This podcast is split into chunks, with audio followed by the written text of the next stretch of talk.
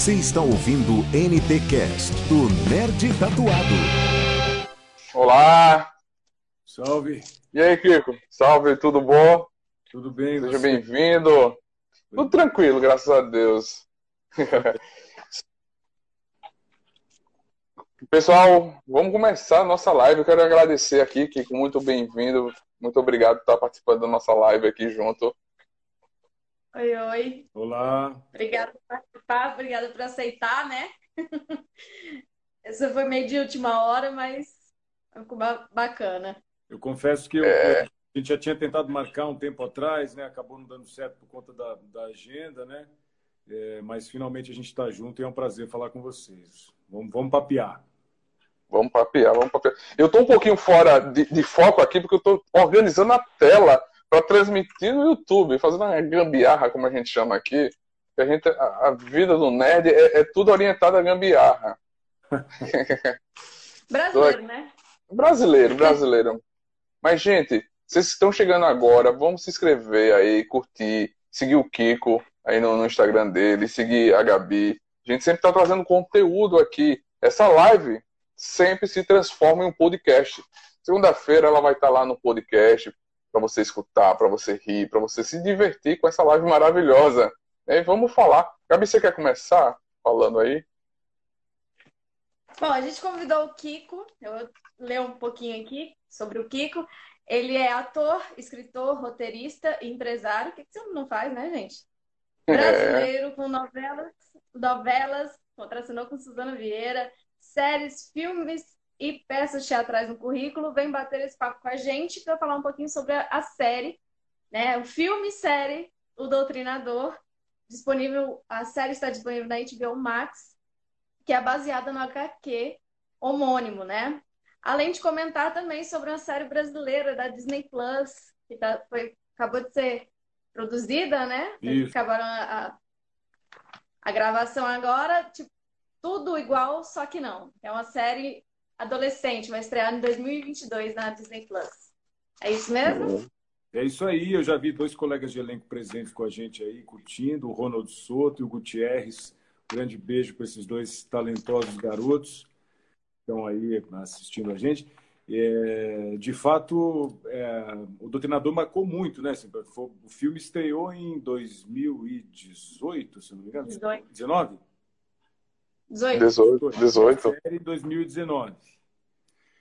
É. é, e estamos até hoje falando, né? Porque, de fato, foi um trabalho é, com enorme é, potencial transformador na minha carreira e também no nosso querido universo nerd, né? Eu, eu me considero também um, um nerd apaixonado por essa cultura pop, geek.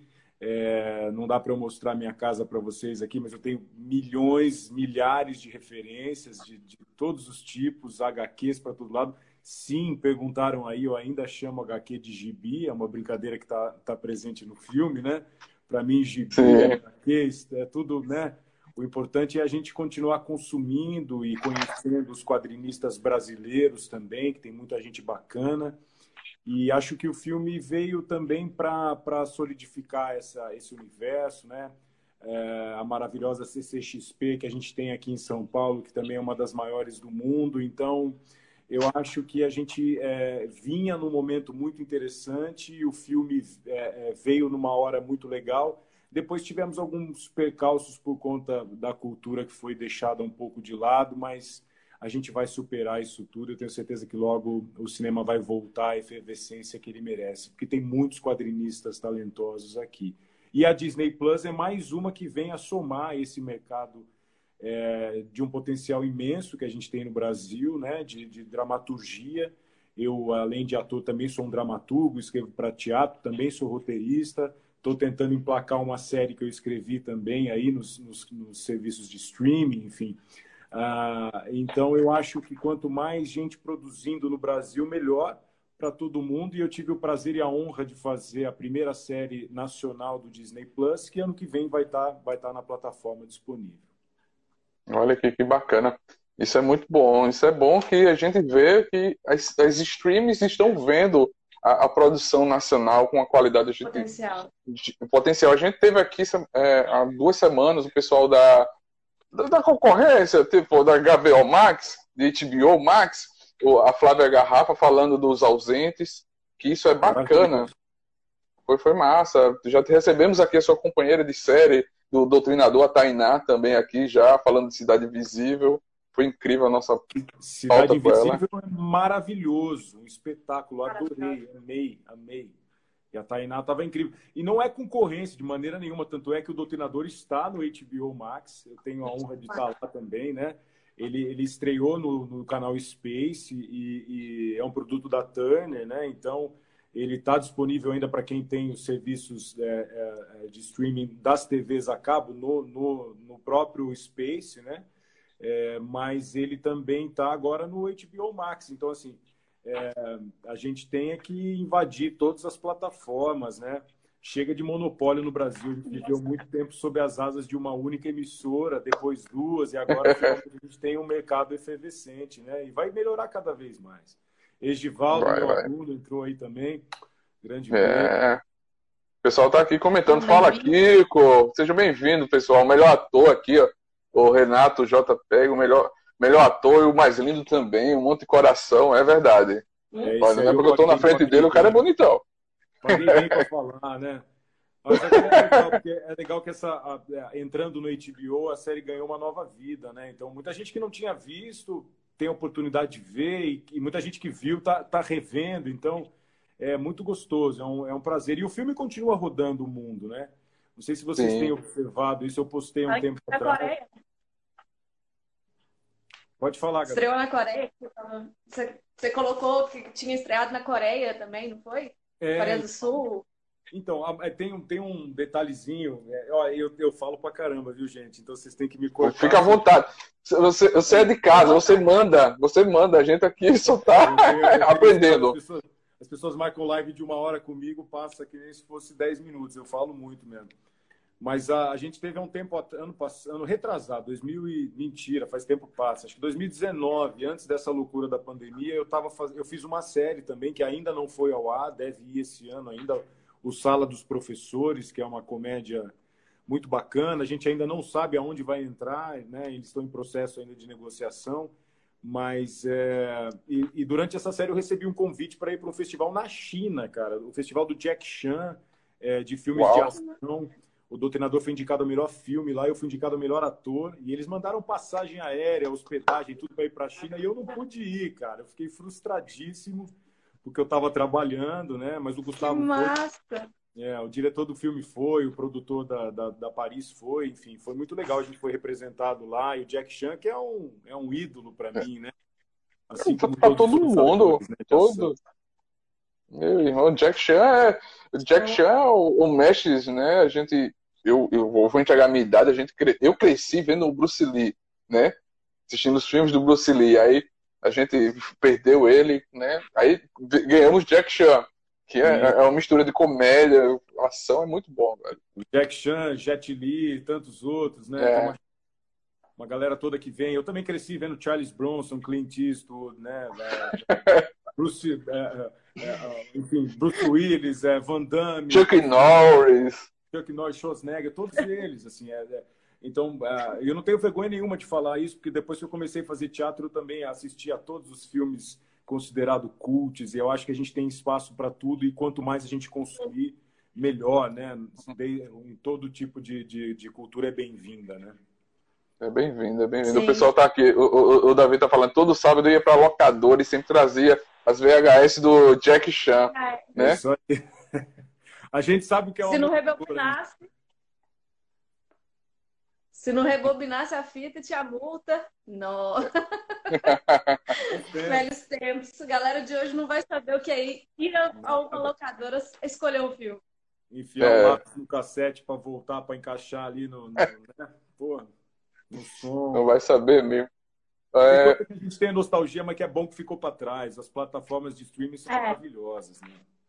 São E a é. gente, o que eu fico feliz da plataforma de streaming é essa dinâmica de deixar a gente poder ver outras coisas, né? Que a gente fica muito fadado, ficava muito fadado ao cinema, só as produções americanas, que era o que vendia. Exato. E hoje em dia a gente tem acesso à nossa arte de uma forma mais dinâmica ali, mais fácil. E aí as pessoas Sim. estão começando a ver.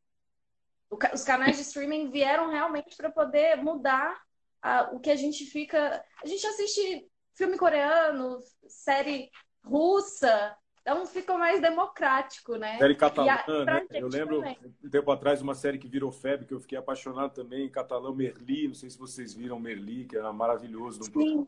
Professor de filosofia e tal. Então, assim, são, é, são coisas que a gente.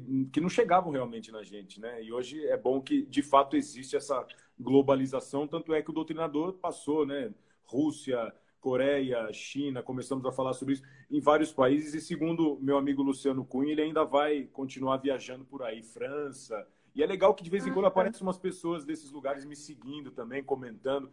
É, até da Coreia, obviamente, não vou conseguir responder, a não ser que fale inglês comigo, porque coreano, sem dúvida nenhuma, não vai ser nessa encarnação que eu vou aprender a falar. Embora eu tenha um grande amigo sul-coreano que mora aqui em São Paulo, fotógrafo Kim, Beijo para você, é um cara maravilhoso. E ele fala português perfeitamente. É. O, o doutrinador é um policial civil que resolveu fazer justiça com as, pró as próprias mãos, tornando-se um justiceiro que não vê problema em assassinar políticos corruptos. Como é fazer esse personagem tão complexo? Então, na verdade, a gente tem que fazer uma separação muito importante aqui, né? Até porque a gente vive em um mundo para não falar só da nossa realidade brasileira, em um mundo completamente polarizado, né? dividido entre bem e mal, preto e branco, Corinthians e Palmeiras, né? direita e esquerda. Então, é, quando a gente fala de político, já cai um estigma muito pesado sobre essa, essa palavra que deve ser deixado de lado quando a gente fala de um filme de entretenimento. Então, a primeira coisa é: o Doutrinador é um filme de vingança. Então, poderia ser alienígena, poderia ser a máfia é, com perdão dos nossos queridos amigos coreanos, que estão uma máfia coreana infiltrada em São Paulo, poderia ser qualquer coisa. E tantos e tantos filmes a gente já viu e assistiu, é, é, onde alguém é, é, faz um ato de violência com, com uma família, com uma pessoa, e essa pessoa vai atrás de vingança. Né? Essa é a história do filme. É um pai que perde uma filha e, e, projeta essa culpa no governo, na saúde pública, porque era o que ele estava investigando. E, o, e, e, a morte tem uma. fica no ar, né? Se é uma bala perdida, se é um. A gente não, não tem. E ele estava no meio de uma investigação, né? É, então ele vai atrás das pessoas que ele considera culpadas, no caso, políticos. Então, assim, é, por quê? Porque veio da história criada pelo Luciano. E as HQs do Luciano têm um, um, viés mais político, entre aspas, porque ele escreveu durante governos do PT. Então, a maioria das pessoas que estão ali no, na HQ dele, embora não seja uma exclusividade, há outros políticos ali, não há só políticos do PT, mas a maioria é do PT. Então, assim, não estou nem para julgar a posição política do Luciano, que está escancarada para quem quiser ver. Né? Ele posta assim como eu posto toda hora. A questão é, o, o filme ele não tem nenhum, nenhuma citação é, e, é, e não toma nenhum partido, nenhum lado. Simplesmente ele vai e mata políticos corruptos. Então, não, não tem nenhum partido ali. Então, eu acho importante a gente fazer essa diferenciação. Então, o peso, nesse sentido, para mim, não há. Há apenas uma alegria, uma, uma, um regozijo, uma satisfação quase que infantil em realizar um sonho de fazer um filme de ação, depois de todas essas referências que a gente falou, algo que parecia impossível e inimaginável para mim quando eu comecei a, a fazer teatro. É, e com esse garoto querendo, desejando fazer algo assim, né? Mas pô, não, não vou chegar a Hollywood, é muito distante, embora estejam lá Rodrigo Santoro e outras pessoas trabalhando, Wagner Moura, né? Alice Braga há tanto tempo. É, então, mas, mas era muito mais distante do que é hoje. E poder realizar isso no Brasil foi espetacular. Então, é difícil colocar o peso é, dessa maneira que, que, que, é, que eu mesmo estou é, tentando é, tirar, né? É, e o peso de um protagonista no cinema e essa E esse ineditismo é o peso positivo, é o que todo ator se prepara para ter. Imagino que é, é a mesma coisa que um atleta que treina a vida inteira e chega na Olimpíada. É um peso que é bom, é o peso que você sempre quis ter na vida, né? Não sei se eu te respondi exatamente o que você esperava, mas... Respondeu, sim, claro. Agora, mas agora é... é... Posso, então, ah, questão... É um peso maravilhoso. Eu adorei o filme. Ah, então, então, o filme, o filme em si não gerou nenhum tipo de controvérsia, assim. A gente até foi muito hum, é, mais bem aceito pela crítica especializada, por exemplo, do que eu achei que fosse ser. É, só tivemos elogios, assim. Eu lembro de, sei lá, 100 críticas, ler três coisas negativas. E então, é, é, no geral, o filme foi muito bem aceito. E eu tenho uma questão com o pioneirismo, né, que é interessante falar, que mostra um pouco do meu caráter maluco, né, porque é, nem sempre o que é pioneiro acaba sendo fácil ou bom, né? A gente, eu, do mesmo jeito que muita coisa que eu fiz deu certo, eu já entrei em muita baca furada, né? Mas, por exemplo, eu fiz a primeira novela de internet do mundo. É, tá lá no Museu da TV Brasileira. Era uma novela interativa na AllTV em 2005. Né? Aí fiz esse primeiro filme de super-herói. É, fiz a primeira série da Disney Plus. É, eu estava na primeira série da Amazon Nacional, que foi cancelada por, né, por esse movimento de, de, da Ancine, que foi travada, e vários projetos, enfim. Inclusive, vivem me perguntando sobre Doutrinador 2, e estava aprovado. Né? Já havia um, um roteiro pronto, eu estava a par de tudo, e foi cancelado, porque é, no, momento em que você tem a, a, a extinção do Ministério da Cultura, da Ancine, é, todos os profissionais demitidos. Hoje você tem um policial civil tomando conta da, é, da lei Rouanet, você tem uma dentista tomando conta, então você tem aquele sujeito é, batata frias lá cuidando do, do Ministério da, da, da, da, Cultura, você tem a Ancine pegando fogo. Então a gente não tem um cenário favorável para o cinema, infelizmente. Né? Mas esse é um. É, tem amigos meus que produziram, que aprovaram a editagem da Ancine e está três anos esperando sair projeto de 50 mil, que não é nada. Né? É isso. É, agora... A gente está esperando agora que aprovem a lei Paulo Gustavo também para ver se ajuda o cinema. Aldi Blanc que saiu por sorte, mas saiu. Demorou. Alguns estados não conseguiram o Aldi Blanc. É complicadíssimo. Aqui no Tocantins foi devolvido o dinheiro, sendo que a gente tinha projetos. É, então, aí a questão é independente de esquerda, direita, é uma questão de simplesmente você acabar com uma indústria que empregava milhares de pessoas. Então, se demoniza tanto a Lei Rouanet, por exemplo, de cada um real investido na Lei Rouanet, 1,70 voltavam. Então, assim, é de uma ignorância tamanha. Parece que todo jogador de futebol ganha igual o Neymar. Então parece que todo ator ganha igual né, o, galã da Globo, e não é verdade. A gente vive no, no, numa dificuldade absoluta de produção, enfim.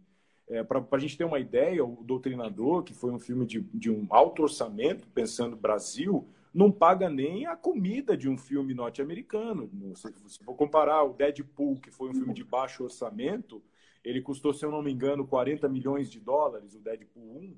Poxa vida, 40 milhões de dólares. O Doutrinador custou, se eu não me engano, também acho que 8 milhões de reais, filme e série. E aí, se você transformar 8 ah. milhões de reais em dólar, meu Deus, não é nada. Você não paga nem é nada. Salário, né? Nada, nada. Então, é uma é, o, 8 milhões é o salário só do, de um dos atores de brincar. É, do Ryan Reynolds, com certeza. E olhe lá, porque tem, lá. Tem, tem, tem, tem, tem, ator que ganha ainda ganha o salário e ainda ganha o cachê da produção, né? O que lucrar, né? Exatamente. Como produtor. E aí se demoniza também a lei de incentivo. E, e a gente, na verdade, as pessoas não conhecem. Por exemplo, Game of Thrones ou Marvel, tudo é feito com lei de incentivo. Não existe nenhuma produção no mundo que não tenha lei de incentivo. Então, assim, quer falar, pelo menos pesquisa antes, né? É. Não, os americanos ganham se você botar a bandeira no seu filme. Não é patriotismo, não, porque todo mundo ama, não. É porque tá tendo um incentivo. Botou a bandeira, você já ganhou. As fichinhas já vai. Plim, já sai o som do, do, do, dinheiro entrando, porque tudo que eles colocam lá no filme tem um contexto. Eles não vão colocar porque são patriotas. Eles são muito patriotas, diferente, diferente mas eles colocam porque ganha grana do governo, né? É isso aí. É isso aí. Ó, estão perguntando aqui, o Matheus, né? É. Meia série, existe algum plano de continuação? É isso, existia, estava pronto.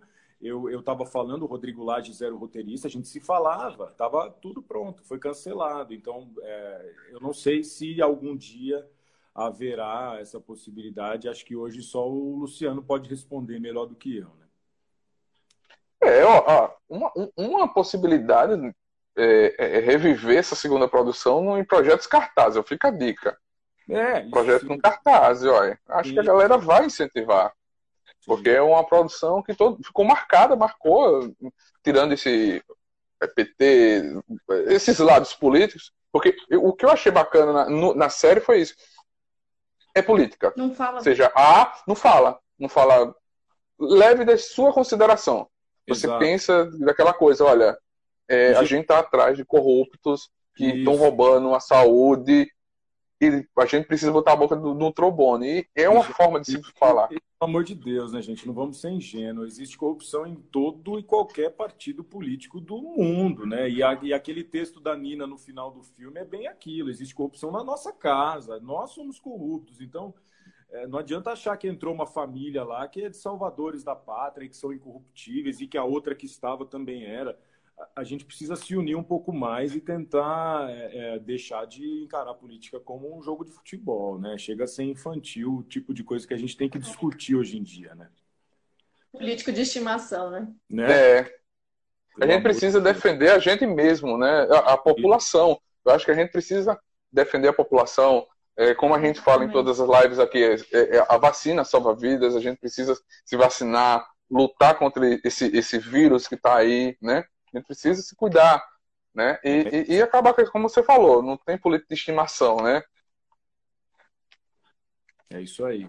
É isso aí. É. Vamos lá, vou mandar, senão não paro de falar. Pergunta aí. É, não.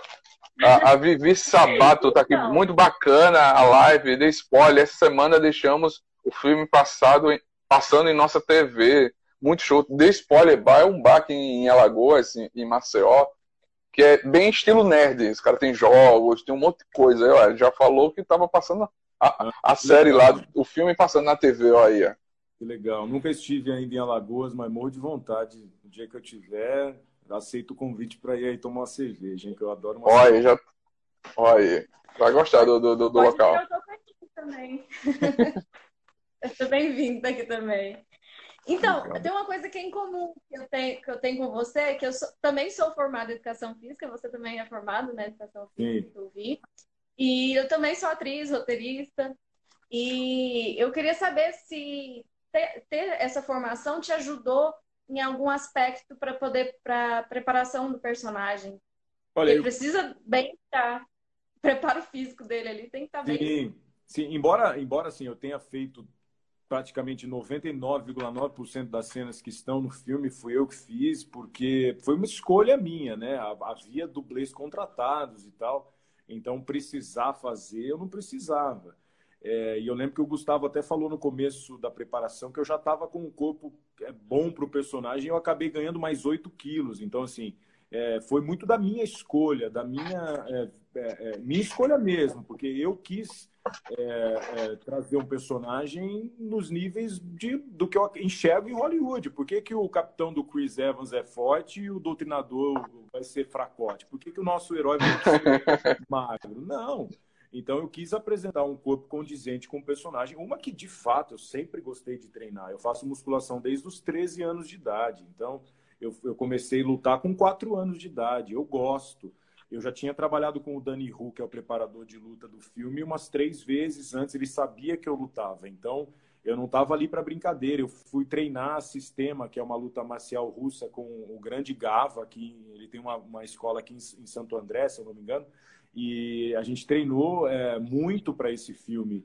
E eu fiz curso de tiro por minha conta. Eu fui atrás. A Paris pagou as munições e tal, mas eu fui atrás de conseguir um curso de tiro para aprender. Então, eu, eu, eu, eu quis, porque é o que eu falei, eu era uma criança me realizando. Imagina você chegar para um garoto nerd e falar, você vai ser o Batman. Aí, só que na hora de botar a roupa, na hora de botar a roupa não vai ser você, vai ser um dublê. O quê? Nem pensar, vai ser eu o tempo inteiro. E eu briguei para fazer e fiz. E, obviamente, ser formado em educação física me ajudou.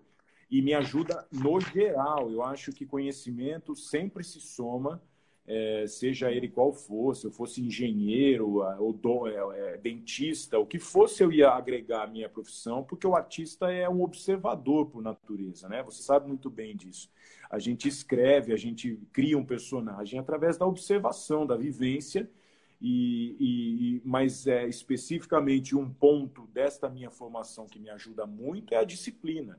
Eu, por ter sido atleta, por ter sido formado, eu tenho uma disciplina. Então, ator, você marca o ensaio a uma da tarde, ele chega a uma e meia e quer tomar um café para começar a ensaiar às duas.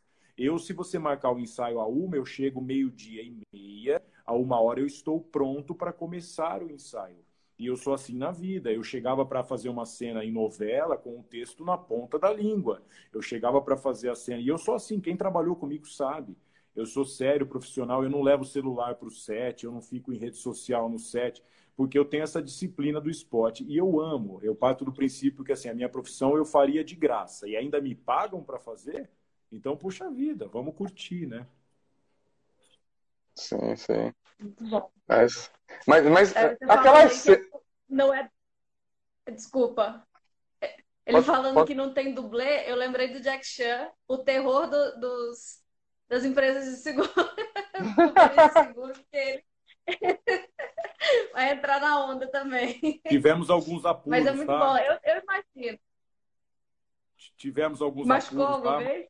mas nada de nada a nível Tom Cruise, né? Como diriam Ah. os É, destruidores da língua portuguesa, mas é o Tom Cruise realmente é um problema e eu não vou fazer o que ele faz. Já estou com 41 anos também, é, tenho que me cuidar um pouquinho, mas é isso, era o momento, era uma. Mas se tivesse, se, se- eu for fazer o 2 ou o 3, eu vou querer fazer tudo de novo também.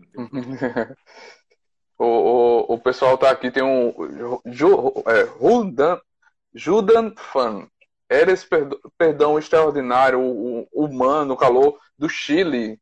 Tem um pessoal do Chile aqui. Não vou me arriscar em traduzir, mas tem um pessoal do Chile aqui, né? O, o Davi tá perguntando se incomodava muito gravar as cenas usando aqueles óculos com luz vermelha. Ah, é- é- então, eu vou resumir, tá? Eu ficava cego e sem respirar para fazer as cenas de luta, para correr. Então, assim, era isso, porque. é, e aí era engraçado, porque o, o dublê, por exemplo, que fazia o parkour, ele não conseguia enxergar. Então, tiveram que fazer uma máscara aberta para ele. Aí eu falava, eu também não consigo enxergar. Só que eu me adaptei, eu ficava com a máscara e chegava num ponto que eu já tinha suado tanto ali dentro e ela desembaçava com o meu próprio suor. Então, se eu tirasse, ela embaçava de novo. É, eu já eu tive Fusca, né, bro? Seis anos dirigindo Fusca sem desembaçador. Então é aquela coisa, você fica esfregando, oi, coisa linda. Os meus estão dormindo já.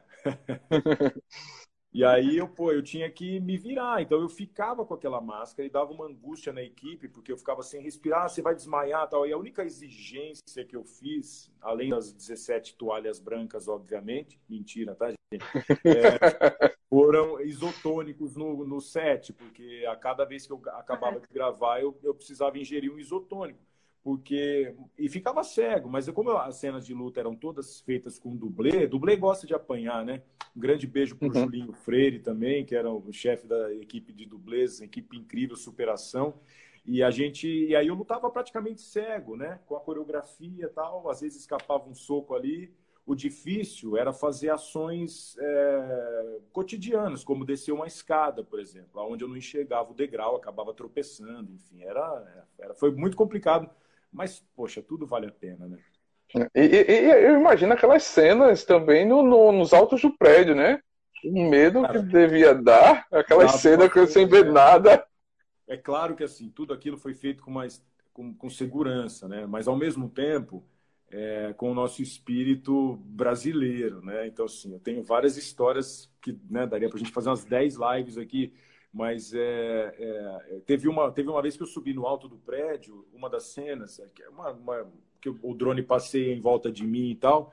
E claro que não tinha risco de eu cair, porque eu estava em cima, era como se o prédio aqui, né? E aí era uma partezinha, tipo uma caixa d'água central mais alta que o prédio, e eu estava em cima dela. Então, se eu caísse, sei lá, era uma queda de dois metros até o topo do prédio, não ia morrer. Mas, cara, com aquela máscara em cima daquilo, nada em volta, cada vez que eu olhava para cima me dava uma tontura, mano. E aí, e aí, eu tinha que segurar, porque era coisa assim, Kiko, tá tudo bem? Se eu falasse que não, desce daí e bota o dublê. Eu não queria, então, tá tudo bem, tá tudo bem. Eu quase é, eu segurava e ali fazia tal, olha mais para cima. Eu, caramba, se eu olhar mais para cima eu vou cair, mas eu olhava e tal, e, e, e, vai, é isso, a gente ia encarando, né? Teve uma cena também que é, é, é, é rápida essa história, mas assim, dessas loucuras que a gente faz no cinema, né, por amor à profissão. Era uma cena em que o doutrinador saía de moto é, pela cidade e tal, que acabou nem entrando no filme, é, nem na série, mas que era para o dublê fazer com a máscara dirigindo a moto. E a câmera foi presa. Eles fazem tipo uma gaiola, né? Tem umas estruturas de ferro que prendem tudo e tal. E aí prenderam a câmera na frente da moto, mas assim, literalmente na, na cara de quem estava dirigindo, pilotando a moto. Então você não tinha campo de visão, porque tinha uma câmera, que detalhe, gente, a câmera vale mais do que a vida do ator. É uma câmera de, sei lá, 500 mil reais, eu não sei quanto custa. É.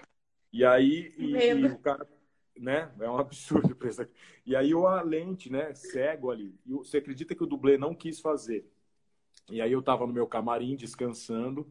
O Gustavo vem e fala: Kiko, você não quer fazer? Não. Eu falei: faço, mano. Dane-se, vamos lá. aí fui lá eu com a, né, com a câmera na frente, toca mais e, e, outra, não foi ninguém comigo, cara. Eu saí sozinho pilotando a moto com aquela câmera caríssima para dar, ah, dá uma volta no quarteirão e volta de madrugada em São Paulo, um lugar que eu não conhecia. Quem disse que o quarteirão fechava? Aí eu tive que ficar rodando com aquela câmera né, e a moto até voltar, entendeu? E não foi. Mas as coisas malucas a gente tem no cinema. Imagina que em Hollywood vão deixar isso acontecer, né? É. Só que essa, é, é, é, tudo, tudo pautado nessa falta de orçamento que a gente tem aqui é, numa indústria é, muito fraca que a gente tem aqui. Então, a, a, gente acaba fazendo tudo na raça mesmo. Mesmo numa grande produção como essa, a gente ainda tem muitos percalços como esse, né? Não, é... tem, tem, um professor meu que ele mora no Canadá, professor de, de atuação, e ele fala que o brasileiro é muito valorizado lá fora por conta do, do que a gente faz aqui de, de improviso, de de resolver problema, porque a gente tem baixo orçamento em tudo praticamente, né? Não tem uma superprodução de, de, de séries, coisas.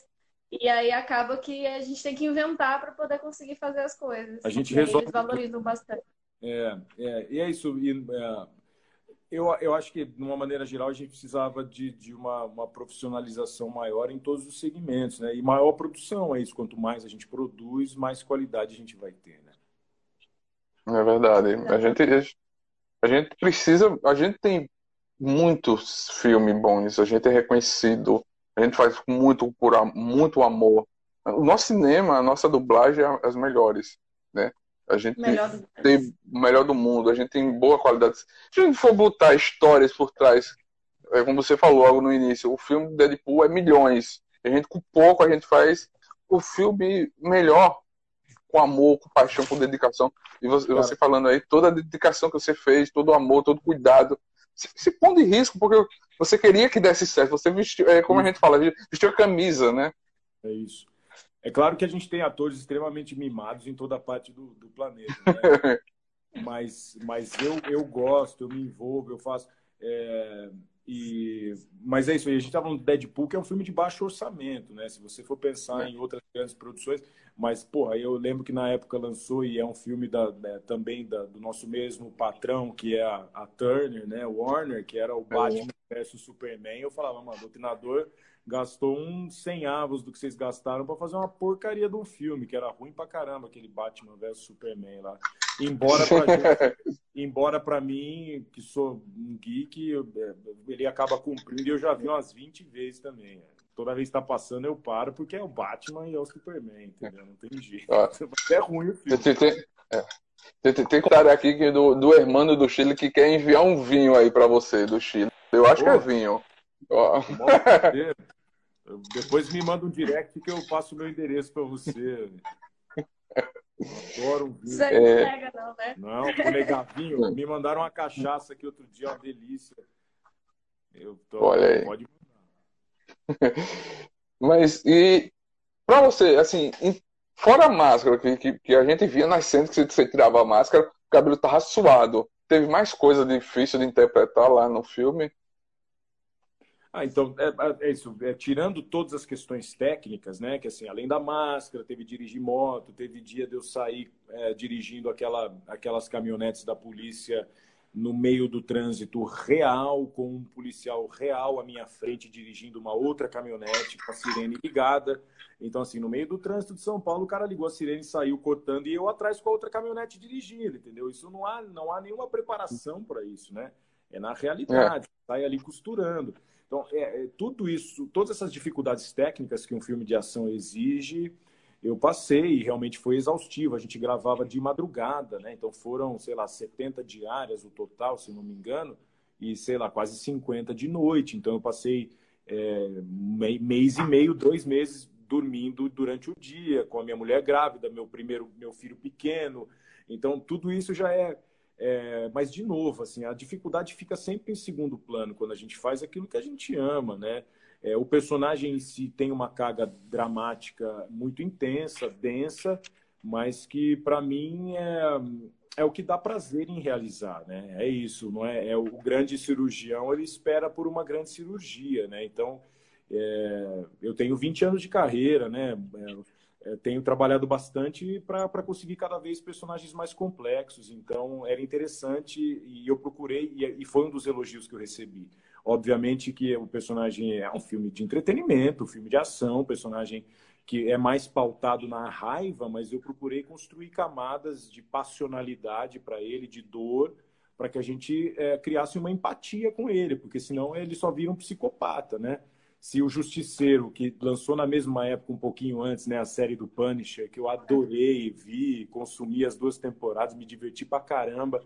É, e o ator que fez, fez muito bem. E se a gente não tivesse aquelas cenas dele com a família, né? Eles usam, usam pra caramba. Toda hora cortava para ele a mulher na cama e o cara vindo e atirando. É. Toda hora, para provocar o nosso emocional.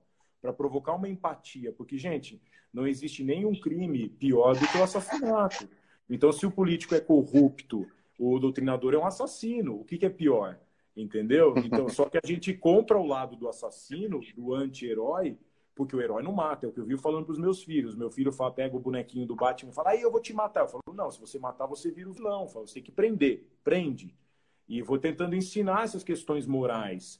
Mas a gente passa por cima disso, por quê? Por dois motivos. Um é que a empatia é criada através dessa dor que o personagem sente quando ele pede a filha, e essa foi uma coisa que eu batalhei bastante para construir.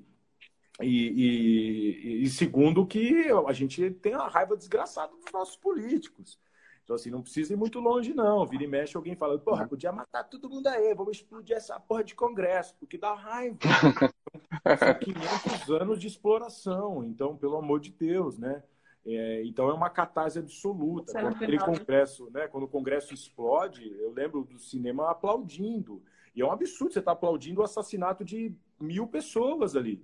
Só que eles deixam de ser pessoas para gente. Eles viram as pragas humanas, são vilões. É, é, é exato, é como se fosse o uhum. Will Smith matando os extraterrestres lá. A gente não vai julgar o assassinato, a gente vai julgar a justiça, né? Nesse sentido.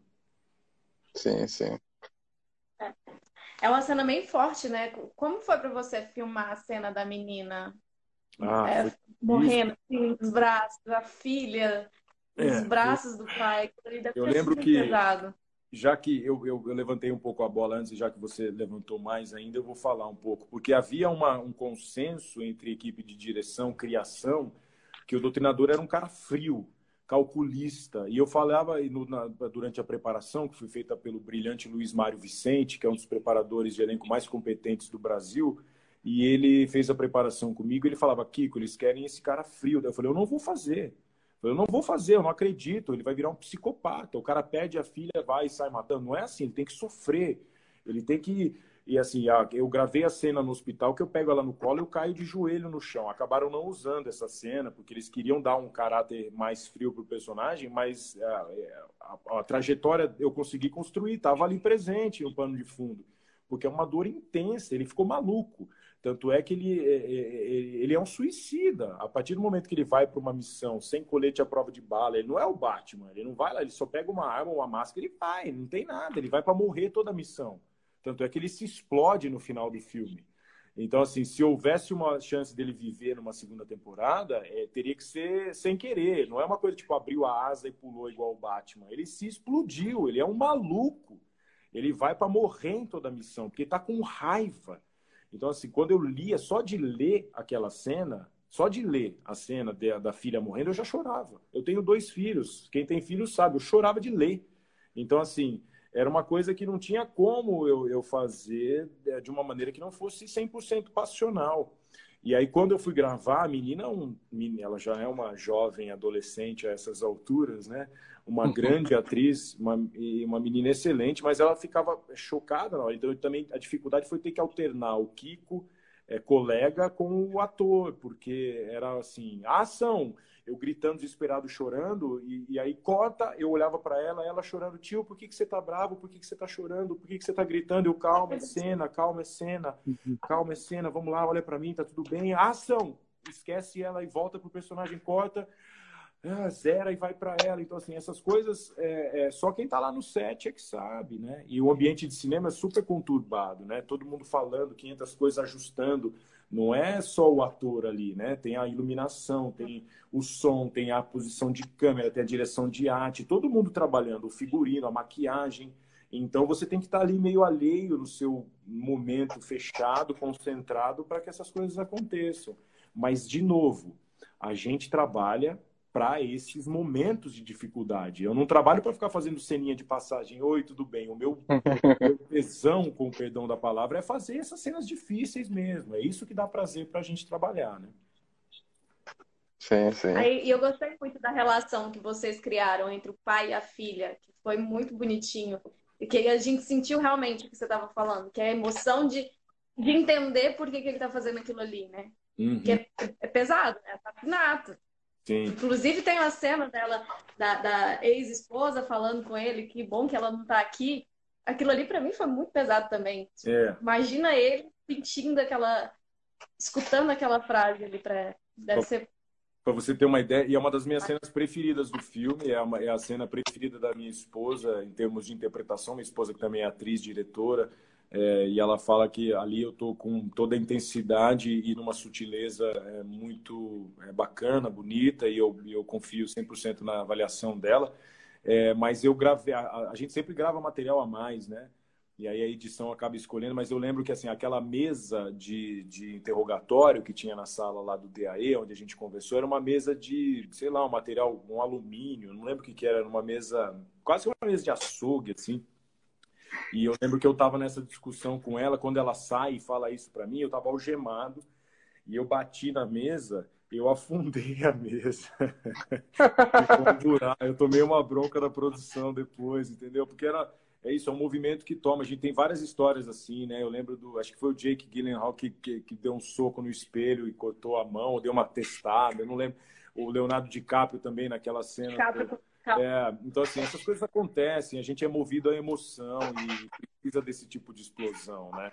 E tem a, a minha, uma das cenas minhas preferidas também é quando ele está no carro indo para o é, congresso e aí ele olha no espelho, Natália Laje matou a pau muito, Natália Laje é um monstro, uma, é uma atriz que eu, eu falava. Maravilhosa. Ela é um alimento. Assim, era só olhar para ela eu já estava inteiro na cena. Ela é uma coisa de louco, assim, uma potência. E aí, quando ele olha no retrovisor e vê a menina sentada atrás, né?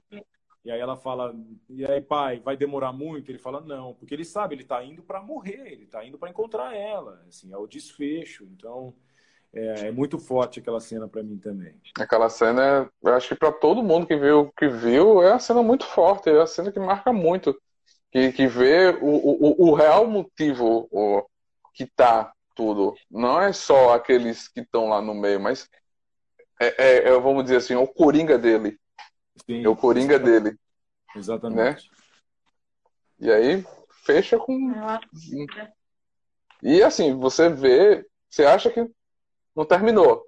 Você acha que terminou ali, terminou ali, pronto, e surpreende quem não assistiu todo. E você fica esperando, poxa, acabou, como assim? E aí Aí vira volta foi. Mas a cena é forte também. Aquela cena do, da explosão, eu falei, ah, mentira! eu falei, não acredito que tiveram coragem de fazer isso. Então, e ao mesmo tempo. É forte, né? Ao mesmo tempo, no quadrinho tem uma cena em que ele joga um Opala até, né? Eu já tive Opala, tá? ele joga um Opala SS no Congresso, explode, né? O Luciano desenha isso. E foi cogitado em um dos. A gente teve acho que nove tratamentos de roteiro, né? Vai mudando toda hora, né? E aí eu ia recebendo desde o primeiro. Ele teve um dos tratamentos do roteiro que ele acelerava o carro e jogava o carro. E aí dá a se entender que ele poderia ter pulado mas eu acho que não, é isso. O Miguel, ele é um suicida, ele vai para se explodir mesmo. Então, assim, não tem, não pode ter uma saída é, é, de Batman disso. Não, ele, ele se matou. Uhum. Se ele sobreviveu, sei lá, a explosão jogou ele, ele caiu no lago, alguma coisa nesse sentido, mas não ele quis se salvar. Não, ele não quis. Então, a, a, a gente chegou a pensar em vários, vários é, é, é caminhos, né? Eu cheguei a escrever uma HQ é, junto com o Pedro Ivo, o grande Pedro Ivo, que é um quadrinista amigo meu, que tem um livro fantástico também de super-herói, que é o Cidadão Incomum, é, uhum. que também está vendido para uma produtora de cinema, enfim. Se tudo der certo, vai virar coisa aí. A gente chegou a escrever junto um caminho para esse doutrinador que acorda todo queimado, com a perna quebrada, todo surrado e, e, e, e com um sentimento também de por que, que eu estou vivo, né? Para que, que Deus não me levou? E a partir daí ele entra nessa piração também. Então, nesse sentido, eu enxergo que uma coerência muito grande no, no na, na, criação do personagem, né? Eu gostei aqui, gostei aqui que o Davi Lima colocou. Vai que o Goku apareceu e teletransportou o Miguel antes da explosão, olha. Tá, tá errando errado, Olha a nerdice aqui. Nerdice. Ô, João Fernandes, saludo. É. Saludo de, de Argentina, pessoal, sejam bem-vindos. O Pablo Pablo Rodilima, se não me engano, a Nicole Kidman disse que só responde agora pelo nome do, do fã personagem. A entrega de um ator é algo admirável. É verdade. É, eu, bom, eu sou suspeitíssimo para falar, mas enfim, agradeço. É, o carinho também aceita o vinho argentino também, tá? Tá tudo bem. Fica a dica, né? Muito bom. Mas é legal, se você for parar para pensar. Então, aí, quando. Vamos, vamos, vamos. Senão eu não paro de falar, vai. Não, pode falar. Desculpa, não, não é só falar, você parar para pensar que né, um filme a gente fala que marcou tanto, né?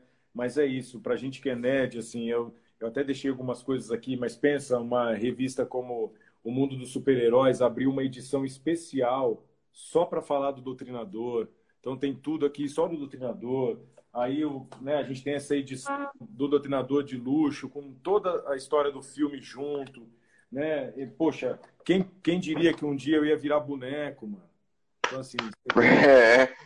tem boneco, né? Action figure, é, boneco de ação, mas eu adoro falar que. É, e, né, assim, tem, então, assim, é muito legal. É muito legal brincar com meu filho, que eu estou dando porrada no Thanos ali na nossa coleção, né? E isso me abriu a mente né, para conhecer os quadrinistas brasileiros, para frequentar a CCXP, da qual eu não, não deixarei de ir nunca mais. É, é, um universo muito bacana, muito gostoso. E meu filho é um baita de um nerd também. A gente vive aqui no videogame, lendo quadrinho. É, ele é apaixonado pelo Porco-Aranha. A gente está sempre. e, e, eu também escrevi um livro, se eu puder fazer merchan aqui. Com um certeza. Escrevi, é, que tem muito da pegada de quadrinho e a ilustração foi feita pelo Rodrigo Freitas, que é um cara que eu conheci através desse universo, né? E aí o meu segundo livro que eu vou lançar agora, que já está pronto, eu mesmo ilustrei. Então, assim, a gente é, é, vai entrando de cabeça nesse universo e, e, vendo que é possível realizar mesmo, né? Agora, é preciso incentivo. E aí eu, eu, eu me frustro de olhar nessa revista é, o quanto foi plantado lá na época e o quanto havia de expectativa, né? Inclusive eu falo do Pedro, que é meu amigo e que eu sei que o projeto dele estava em, em, vias de acontecer e que tudo foi parado. Mas nada é eterno, a gente vai passar por esse momento e, e, e assim, eu não consigo não falar de política nesse momento, mas é, é importante deixar claro que assim, eu me considero uma pessoa de esquerda, respeito, por exemplo, meu amigo Luciano, que é uma pessoa de direita, a gente tem um diálogo absolutamente adulto, tranquilo. Eu acho que é isso que a gente precisa encontrar. diálogo, conversa, amizade. Agora, este governo que aqui está no Brasil, ele não é de esquerda, de direita, é um governo fascista. Então, a gente não tem como apoiar um governo que é contra a ciência, contra a educação, contra a cultura. A esquerda e a direita enxergam o mundo de maneiras diferentes, mas de maneiras humanas. Então não há uma, uma dicotomia Bolsonaro-Lula, há uma dicotomia Lula-FHC, ou Lula e Amoedo, ou mais ainda à esquerda, vamos para o Boulos e mais ainda à direita, é, vamos para um, sei lá, um Luciano Huck ou alguém desse partido novo. Agora, quando você vai para um governo que, que, que é, é, beira a ditadura, o fascismo, né, que convive com, com, essa, com o que há de pior na humanidade, a gente deixa de falar de política. Então, não tem como dialogar nesse sentido. É isso que eu, eu gostaria que as pessoas entendessem. Então, quem é fã do doutrinador e se diz de direita, conservador, está dando um tiro no próprio pé quando apoia esse governo. Porque você pode ser de direita, pode ser conservador, é, não é um direito seu. É, agora, apoiar né, a, a, tortura, apoiar a morte, apoiar o racismo, apoiar o preconceito, o machismo, né, a misoginia, aí é outra coisa. Aí não é política, né? Aí é um desvio de caráter. Então, caráter. Né? Desculpa entrar nessa é. seara, mas é que é Não, é impossível Eu a gente falar falar de cultura, é, a gente falar de cinema, não falar disso, porque assim, é, é impossível. A gente tá perdendo muita coisa. A gente tá perdendo muita coisa, como você falou, até o batata frias aí que você virou, vai virar meme agora. então, Nossa. É impossível ver a cultura se perdendo. A gente vê coisas importantes como doutrinador, que poderia estar já produzindo a segunda, o segundo filme, a, segunda temporada da série, tá aí criando mais coisas e a gente não, não tá, porque não tem incentivo. A cultura, a cultura, como a gente sempre fala aqui na, na, nossa live, a cultura foi que nos salvou dessa pandemia. Se não fosse as lives aqui hoje, a gente tá aqui com você, as lives de outros canais fazendo com artistas, os próprios artistas se disponibilizando para fazer live, tocando, fazendo suas produções pessoais. A gente tava louco, a gente ia endoidar, porque quatro paredes, a gente. A cabeça não consegue. Foi um escape, foi uma salvação. É, é, a, a, nossa cultura é a for, força. A ciência provou com A mais B que a ciência é responsável por a gente estar tá vivo hoje. A vacina, o Butantan, o SUS é a prova viva que nós podemos estar vivos pela. É só a gente querer, a gente acreditar, não desvalorizar. E outra coisa, gente, não bote na cabeça de voto impresso, por favor. Pelo amor de Deus. negócio de voto.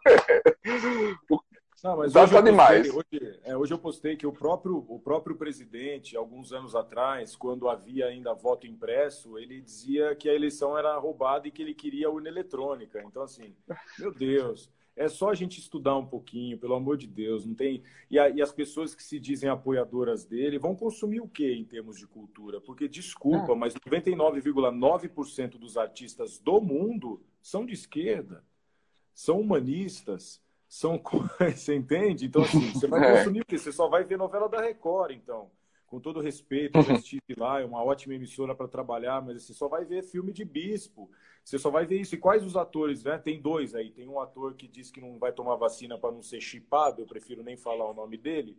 É, e tem a atriz que diz que fica em cima do muro, né? Então vai ser só esse casal que vai fazer filme. Vocês é. vão ver só filme com eles, assim. Quem vai escrever? E o cara que se diz conservador e curte rock and roll e tal, os roqueiros são todos de esquerda, falam mal do, do presidente que está aí. E o cara não escuta a letra da própria música. O cara diz que gosta de Renato Russo e Cazuza e não entende o quão revolucionários eles eram. Então, chega a ser infantil, né? Chega a ser é. bobo. É. Então, a gente tá pra... A gente, falando em música, a gente tá para marcar a live com o Tico Santa Cruz para falar sobre rock. É, e... um beijo meu para ele. Não sei se ele viu o Doutrinador, sou fã, acompanho ele. Um cara, um cara importantíssimo, uma voz importante que a gente tem nesse momento também, Tico.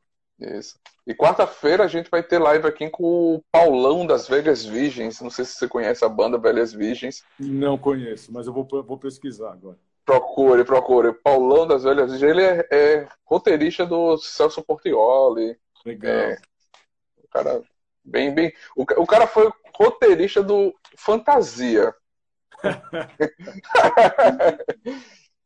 o cara, o cara tem que estar na massa. Legal, legal. E aí, quando a gente fala é, isso a, cinema, cultura... de, não tem como a gente falar de cinema, né, é, é, sem falar do Brasil, isso pensando no mundo. Porque se você olhar, né, o, o, diretor do Parasita, que ganhou o Oscar, né, uma das primeiras referências que ele deu quando foi perguntado foi o Cidade de Deus. E o, e o Cidade de Deus e o Fernando Meirelles são referência para o mundo inteiro. Pelo amor de Deus. Sim né? E a gente tem, tem filmes incríveis, né? Na, diretores incríveis. O Brasil ele tem é, profissionais é, desenhando para Marvel, é, roteirizando. A gente tem o Saldanha fazendo um trabalho maravilhoso lá fora e agora fazendo essa, essa série aqui é, no Brasil que foi incrível. É, Cidade Invisível e, e, e, e, vem mais coisa por aí com certeza, né? E, e os streaming chegando, é isso, vamos abraçar a nossa cultura, sem complexo de vira-lata, né? Abraçar o brasileiro, mas precisa de incentivo. A Olimpíada tá, agora mostrou pra gente. A galera tre treinando em terreno baldio, sem incentivo, com o bolso atleta que foi cortado. Então, assim, e aí já vai lá e arrebenta. Então, imagina se o, Brasil, se o brasileiro tivesse incentivo, cara. Aí, poxa, né? Mas é ficar chovendo e, no molhado. É. Falar a, a, gente, a, a, gente precisa, é como você está fazendo, é, falar. É, não pode, falar. Eu acho que o doutrinador, o doutrinador ele ensina que a gente tem que falar, não, não bater, matar, mas a gente precisa é, falar. Ele tem, tem, tem, um, tem uma, met, uma metáfora por trás que a gente precisa combater, não ficar calado esperando. O doutrinador é isso, é, ele foi bem colocado o ensinamento do jornalista, que ele fala, olha, o doutrinador ele está nos ensinando ao que fazer. Não daquela maneira, né? Que a gente não vai matar ninguém, é paz, não a violência, né? Mas a gente precisa, como criador de conteúdo, como artista, como pessoa mesmo. Ah, eu não tenho seguidor, mas você pode ah, chegar em uma pessoa que está do seu lado e dizer, olha, isso aqui é errado, isso aqui não é o correto. Estudar, pesquisar e explicar. Você vai doutrinar outra pessoa para mudar de pensamento, gente. Isso ajuda é, muito plantar semente, a gente precisa a cultura de diálogo, né? né? Fala, Gabi, desculpa. A cultura está aí para revolucionar, ela sempre foi revolucionária, ela sempre foi é, ativista, em todos os, desde sempre. A gente está aí para poder mostrar que, que a gente precisa viver num país melhor, a gente tá, tá, tá as pessoas estão ficando doentes de uma forma que espalhando um, um ódio que eu nem consigo é. imaginar. É. Apareceu aqui a contagem regressiva, gente. Eu nem sabia do, do Instagram. Já, meu Deus! A gente... Olá, pessoal. Voltamos para encerrar, porque foi. Meu Deus, o papo tava tão bom que a gente ficou, né? A gente ficou ficando, né? Ficou conversando, né? O papo tava tão bom, vocês estão me vendo aí todo distorcido aí na, na câmera, mas só por enquanto, tá, pessoal? A gente tentou fazer a live no, no YouTube, deu um errozinho que eu... é muita tela. Foi muita tela hoje, né? Só para a gente encerrar, né? Chamar o Kiko, agradecer, encerrar a sua, né?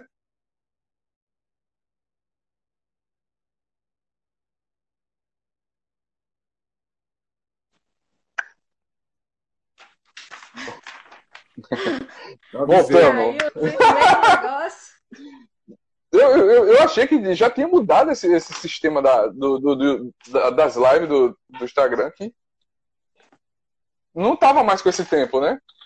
É, mas não, eu achei desse papo. Rapaz, o papo tava muito. O papo tá muito bom, que a gente viu a hora de, de uma hora.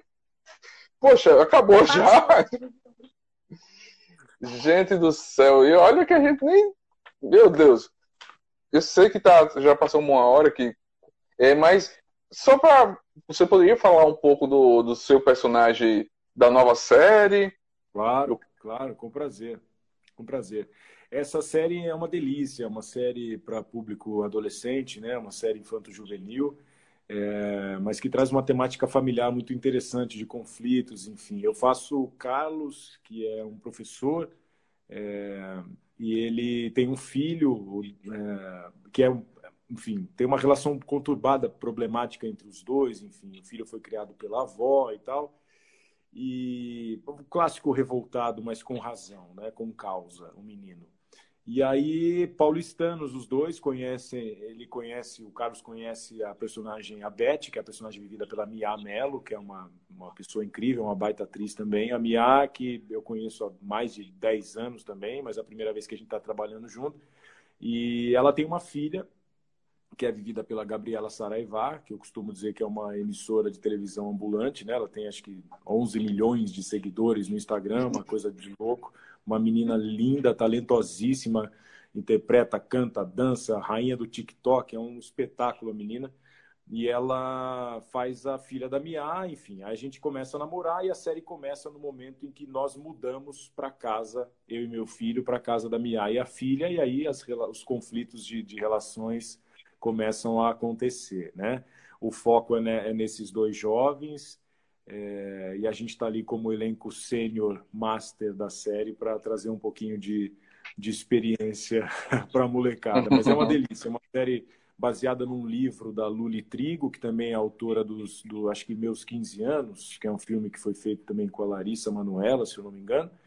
É, e é uma autora que está é, em evidência né, nesse, nesse é, meio infanto-juvenil, muito bacana, e a história realmente é, enfim, eu sou suspeitíssimo para falar, mas a Juliana, que é a nossa diretora, ela também dirigiu Juacas, que era uma outra série da Disney sobre surf, que eu fiz uma participação nas duas temporadas, que também foi um barato, eles ganharam é, prêmios internacionais e tal. Cara, a Disney não bota a mão se não for para fazer coisa boa, né?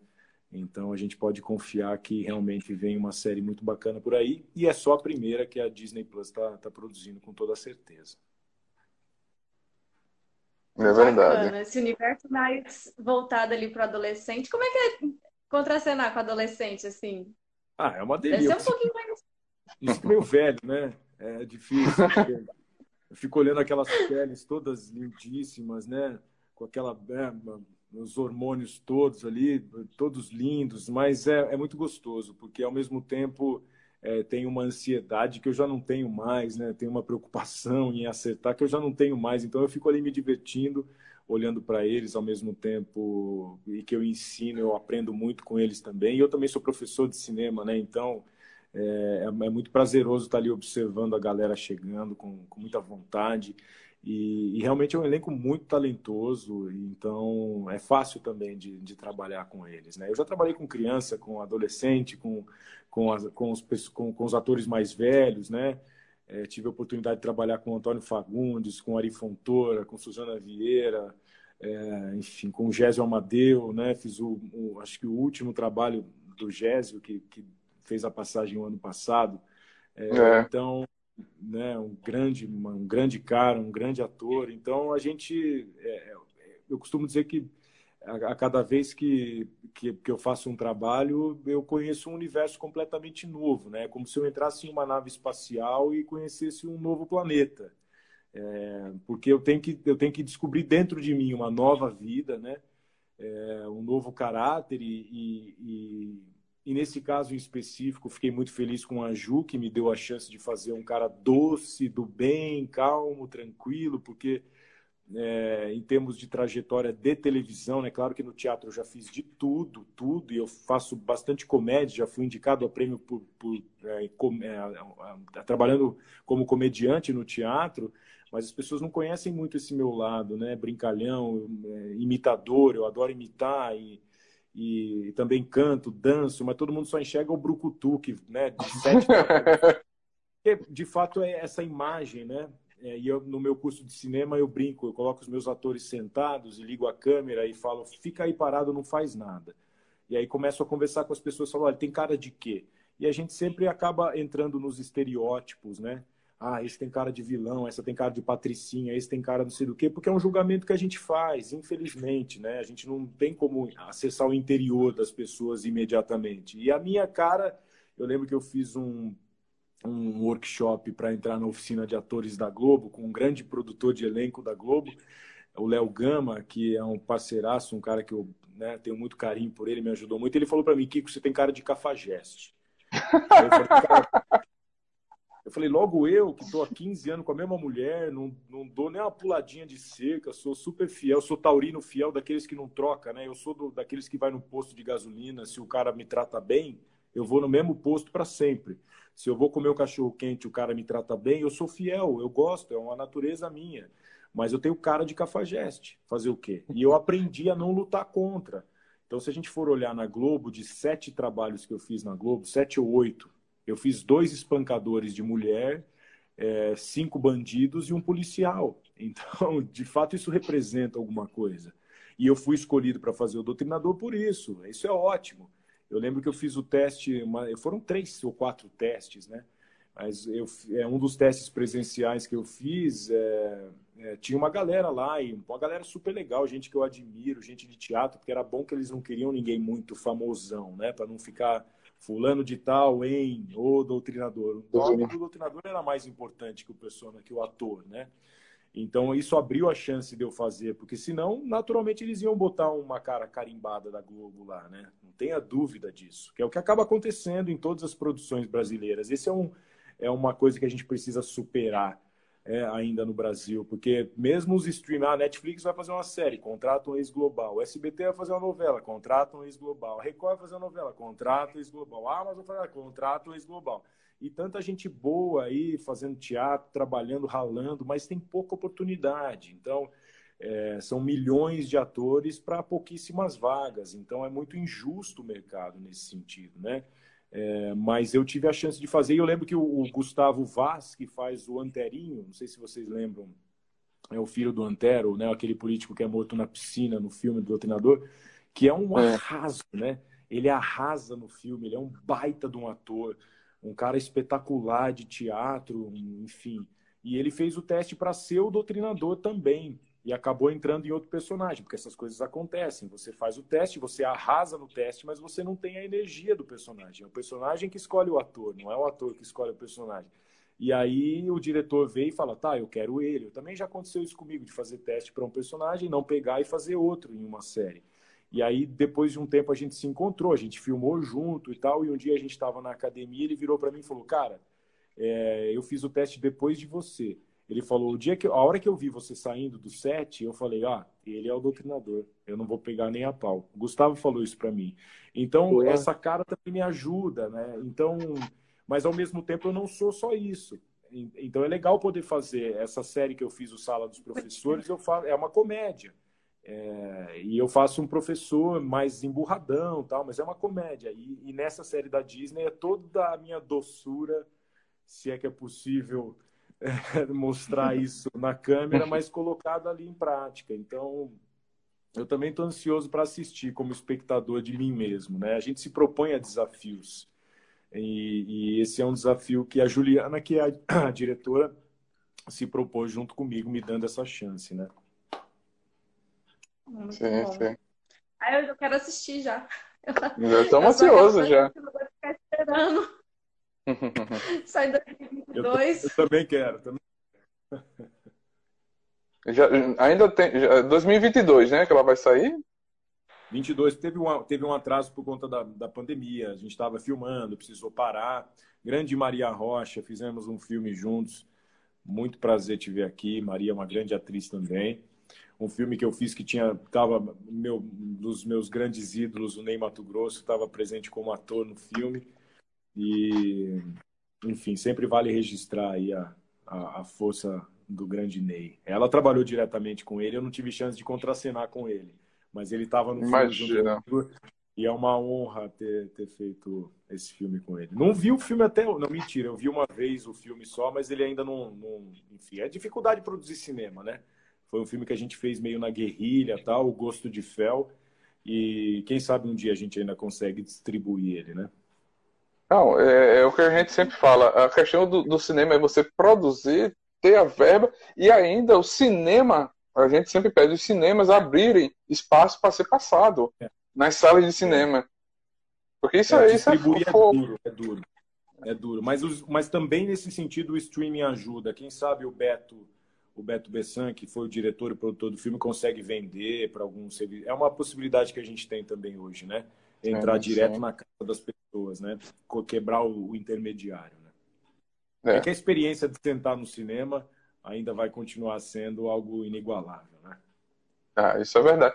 Mas isso não impede de estar no cinema e fazer uma não. rodada de, de, de, de de filmes. Eu acho que o cinema tem que abrir espaço para o cinema nacional. Eu acho que quando a gente tiver no futuro alguém que pense bem a cultura, ele cria uma lei para dizer, olha, é obrigatório para ter verba, para ter incentivo para o cinema, ter a, não é a cota, mas vamos dizer, tem que ter filme nacional. Não, mas tem, pelo mas menos não tem que ter vergonha. Não tem que ter vergonha da palavra cota. A gente precisa mesmo, porque cota é reparação, né? Do mesmo jeito que é. a cota para pessoas pretas é uma reparação do que foi feito nesse país, né?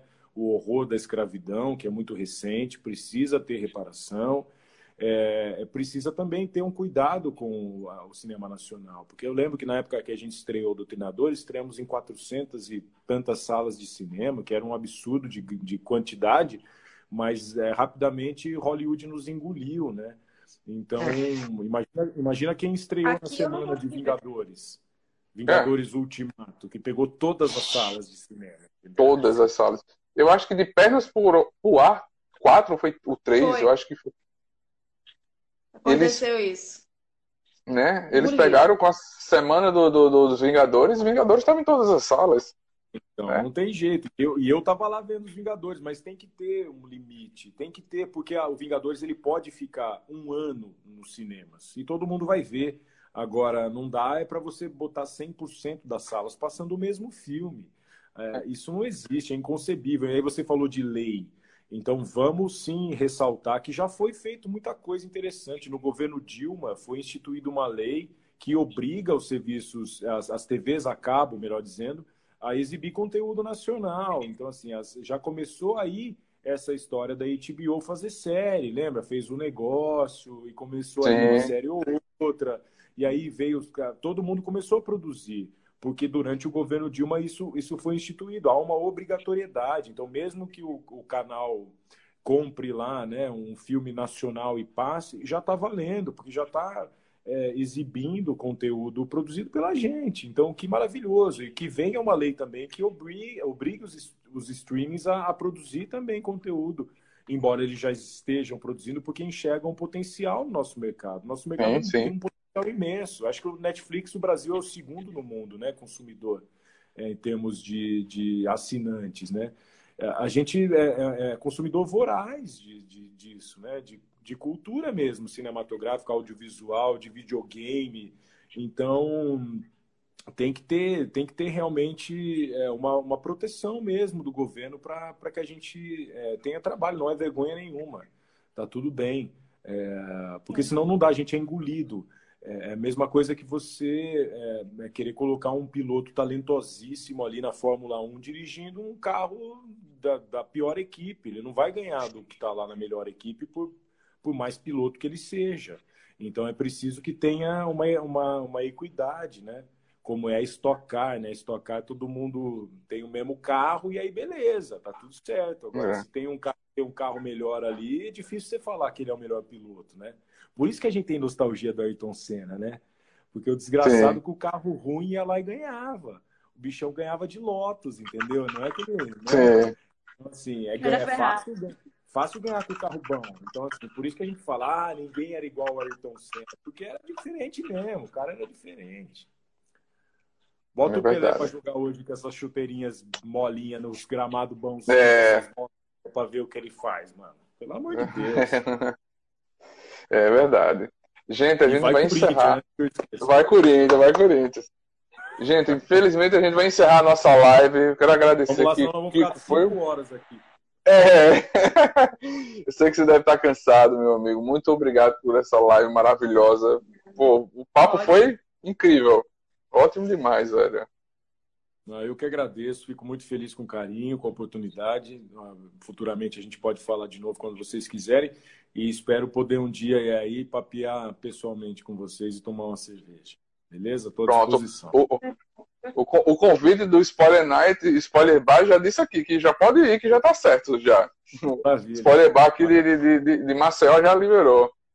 Fechado. Bom, eu quero agradecer, muito obrigada. Você foi muito solícito, achei maravilhoso te conhecer.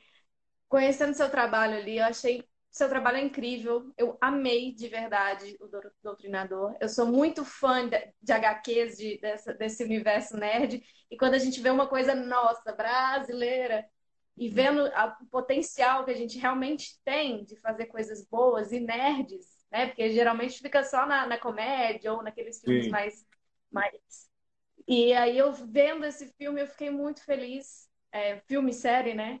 É, a série gente, assistam, vai consumir nossas coisas, assistam, isso, invistam, que é um investimento que vocês estão fazendo só de você ir lá assistir no canal de streaming, porque eles vão ver a, a audiência e vão, vão valorizar mais a nossa cultura, a nossa arte, porque a gente precisa disso. Nossa arte é, é excelente, é só porque a gente não é visto. Né? É então, muito obrigada. Eu que agradeço. Foi um imenso prazer de fato, eles consumam produto nacional, consumam cultura nacional, estejam abertos ao diálogo, à história, à cultura, à ciência, à verdade. É, vamos, é um momento que a gente precisa aí sair né, né, dessa pandemia e sair de mãos dadas, fortalecidos, sem falsa rivalidade, sem falsa amizade. É botar tudo às claras é, e o importante é que a gente se respeite, né? Eu deixo aqui também a, o meu agradecimento, o meu abraço, é, meu carinho ao Luciano Cunha, que foi o criador, é o criador do Doutrinador. E embora a gente tenha algumas divergências, muitas divergências, a gente também tem muitas congruências e a gente tem muitas coisas positivas juntos. Então é isso que é importante a gente manter é, em qualquer tipo de relacionamento. Não brigue com a sua mãe por causa de política. Entenda a limitação de cada um, a sua própria busque diálogo, busque conversar, busque né, um denominador comum, mas não abaixe a cabeça na frente de um fascista jamais. A gente tem que continuar lutando pela nossa liberdade. Viva o Brasil, né? E viva a humanidade. Obrigado. Obrigado, é verdade. Gente, como a gente sempre encerra a live, tomem vacina, vacina salva vidas. Vão lá, olhem aí na sua cidade, dia da sua vacinação, vá lá, toma a vacina. Você não, a, a, quem fez a vacina não está preocupado no Zé, no João ou no Pedro em botar chip, isso não existe, isso é fake news. Pesquisem, a gente já falou aqui em várias lives aqui, existem sites que te mostram que é fake news. Procurem. Não é porque o vovô, a vovó, a titia mandou que é verdade. Procura, tá aquela pesquisada, o Google tá aí para te ajudar, né? Pesquisa. Eu quero agradecer ao Kiko muito obrigado, gente. Um abraço aí para todo mundo que assistiu a nossa live. Essa live, próxima semana, se transforma num podcast, que a gente vai transformar essa live no podcast. Teve um errinho no YouTube, mas a gente jogou metade da live lá. Eu vou tentar baixar ela e jogar ela completa aí no, no YouTube para vocês assistirem no, futuro ela. Muito obrigado, gente. Que a força esteja com vocês. Um abraço para todo mundo. Valeu, Kiko. Boa noite, valeu, valeu. A gente encerra por aqui. Que a força esteja com vocês. Valeu.